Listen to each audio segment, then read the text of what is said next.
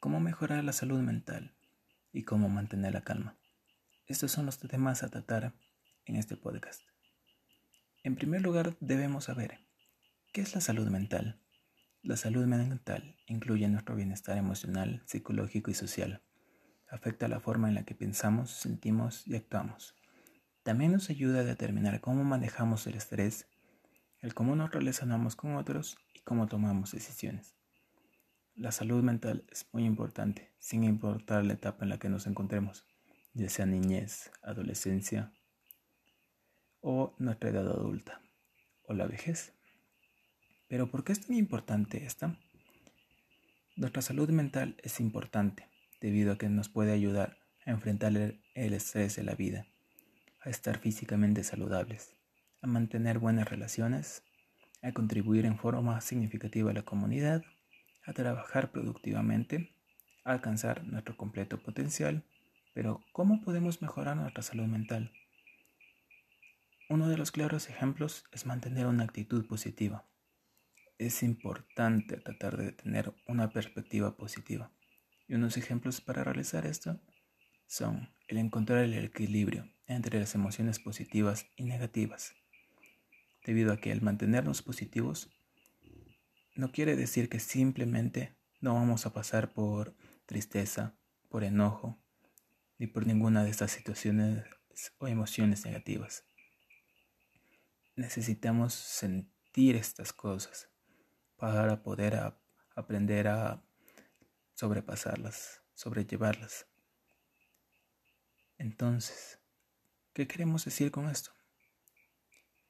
Un ejemplo para entender mejor esto es que no nos sirve de nada pensar en las cosas malas que sucedieron en el pasado o, preocuparnos demasiado en el futuro. Lo importante es vivir el ahora, vivir el presente. Debemos de igual manera intentar de mantener emociones positivas cuando las tengamos. De igual manera, debemos tomar un descanso de la información negativa. No caer en trampas, en rumores, en discusiones y tampoco compararnos con otros. Otro ejemplo es practicar la gratitud, ser agradecidos. Esto significa estar agradecidos con todas las cosas buenas que tiene nuestra vida, ya sea las cosas materiales que poseamos, los seres queridos que siguen con nosotros o las pequeñas cosas de la vida, ya sea un atardecer, ya sea la simple brisa del viento, o ya sea solamente la vista de un atardecer. Sin importar cuán pequeño parezca, disfrutar cada momento.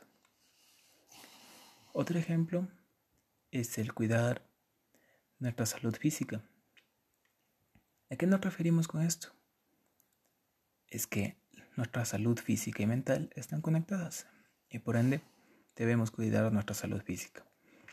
Esto incluye el estar físicamente activo. El ejercicio puede reducir la sensación de estrés y depresión, además de mejorar nuestro estado de ánimo. Por otro lado, dormir es lo suficiente, debido a que el sueño afecta nuestro estado de ánimo. Si no dormimos bien, nos sentiremos irritados y nos enojaremos más fácilmente. De igual manera, a largo plazo, no dormir puede atraer a la depresión. Por ello es importante asegurarnos de tener un horario de sueño. Por otro lado, la alimentación saludable. Una buena nutrición nos ayudará a sentirnos mejor físicamente, pero también a mejorar nuestro estado de ánimo y disminuir nuestra ansiedad. Otro ejemplo es conectarnos con los demás. Los humanos somos seres sociales por naturaleza y por ello es importante tener relaciones fuertes y saludables con los demás. Tener un buen apoyo social puede ayudarnos a protegernos contra los daños del estrés. También es bueno tener diferentes tipos de conexiones, además de relacionarse con nuestra familia o amigos. Podemos encontrar formas de involucrarnos con nuestra comunidad o con nuestro barrio. Por ejemplo, Podemos realizar voluntariado para alguna organización local o unirnos a un grupo para, para, para practicar pasatiempos. Por otro lado, el desarrollar un, un significado y un propósito en nuestra vida. Esto lo podemos realizar a través de nuestro trabajo, a través de un voluntariado a través de aprender nuevas habilidades y explorar nuestra espiritualidad. Por otro lado, está el desarrollar habilidades para enfrentar problemas. Estas también son llamadas habilidades de afrontamiento. Estos son métodos que se utilizan para lidiar con situaciones estresantes. Pueden ayudarnos a enfrentar un problema, a tomar medidas, a ser flexibles y no renunciar fácilmente. De igual manera, la meditación es una práctica de mente y cuerpo que consiste en enfocar su atención y nuestra conciencia.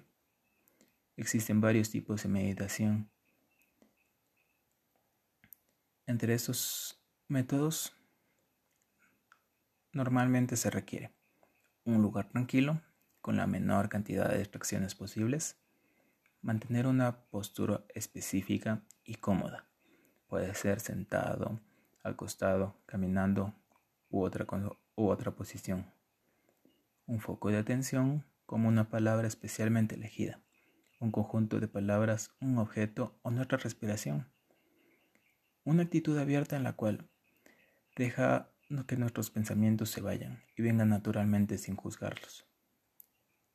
Por otra parte, también existen técnicas de relajación, prácticas que buscan producir una respuesta de relajación natural del cuerpo. Esto hace más lenta nuestra respiración, disminuye nuestra presión arterial y reduce la tensión muscular y el estrés. Los tipos de técnicas de relajación que existen son la relajación progresiva, consiste en tensar y relajar diferentes grupos musculares mientras usamos imágenes mentales o ejercicios de respiración. Imágenes guiadas que consisten en enfocarnos en imágenes positivas para ayudarnos a sentirnos más relajados y enfocados. La biorretroalimentación. Esto utiliza dispositivos electrónicos para aprender a controlar ciertas funciones de nuestro cuerpo, como la respiración, la frecuencia cardíaca y la tensión muscular. La autohipnosis. Este tiene como objetivo el entrar en un estado relajado y de trance al escuchar cierta sugerencia o ver una señal específica. Ejercicios de respiración profunda, los cuales consisten en el concentrarnos en una respiración lenta, profunda y relajada. De igual manera tenemos que saber que es muy importante reconocer cuando necesitamos ayuda profesional. La terapia de conversación o medicamentos que pueden tratar las enfermedades mentales. Si no sabe cómo realizarlo, puede ponerse en contacto con sus profesionales de salud más cercanos. Por otro lado, existen 10 maneras para mantener la calma en cualquier situación. La manera en la que somos capaces de actuar frente a situaciones que nos generan estrés o malestar es fundamental. Esto debido a que estamos en un acuerdo que no es fácil y no es sencillo mantener la calma. Cuando estamos nerviosos o bajo presión. Por eso, el siguiente podcast podcast le brindará 10 maneras de aprender a mantener la calma. Hay que, entender que cuando nos alteramos nuestro cuerpo nos manda señales y notamos que el pulso se nos acelera, la temperatura corporal aumenta, subimos el volumen de voz, algunos músculos empiezan a poner tensos. En este momento debemos empezar a tener en cuenta el identificar las señales del alarma.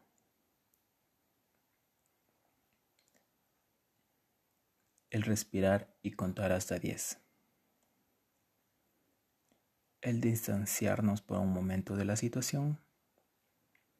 El desconectar nuestro cerebro y pensar en otra cosa.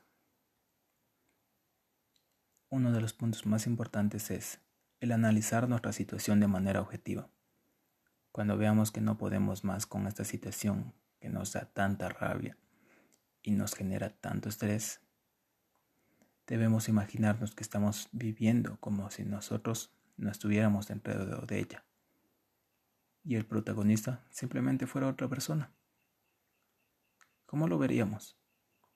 definitivamente lo veríamos de otro modo. Entonces, si ese protagonista nos pidiera un consejo, ¿qué le diríamos? Seguro que si no tenemos la mínima idea de esto, somos capaces de actuar de un modo distinto y mejor. De igual manera, también podemos plantear esta situación a alguien de confianza y que nos ayude a escoger la alternativa más adecuada para cómo tratar estos temas. Otro punto es el cuidar nuestra alimentación.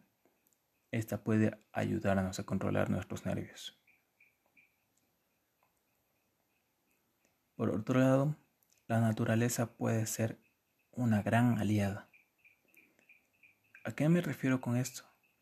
Me refiero a que en momentos tensos y complicados, alejarnos de la situación que nos altera es muy importante para aclarar nuestra mente.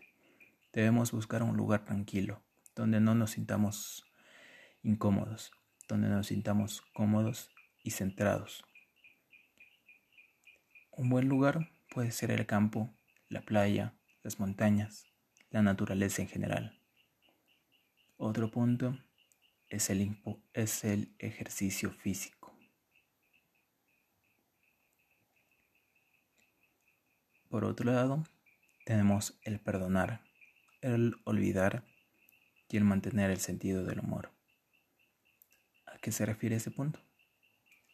Se refiere a que a veces nos enfrentamos a situaciones en las que, por diversas circunstancias, nos sentimos angustiados y culpables.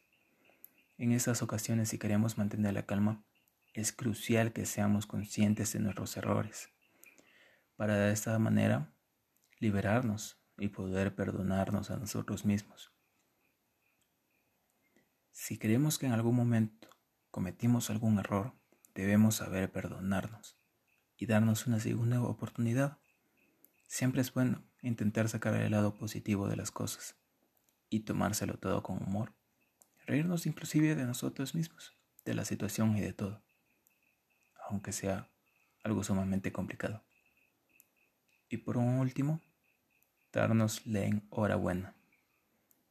Ya sabemos que mantener la calma en cualquier circunstancia no es una tarea para nada fácil. Requiere de mucha paciencia, mucha práctica y muchas ganas y fuerza de voluntad para no darnos por vencido y caer en la misma. Debemos darnos enhorabuena porque hemos querido y hemos podido. Hemos sido una persona madura y gracias a nuestras ganas hemos sido capaces de mantener la calma, controlando tanto nuestras emociones como nuestras acciones, sentirnos orgullosos de nosotros mismos. Si has fallado en algo, no ocurre nada. No nos castiguemos, no nos atormentemos. Como lo dijimos anteriormente, Debemos disfrutar el momento. Debemos disfrutar cualquier cosa, por más mínima que parezca. Por más poca cosa como la podamos ver. Debemos disfrutar la vida tal cual y como la es. Disfrutar cada cosa. Y ese ha sido el podcast, el podcast de este día.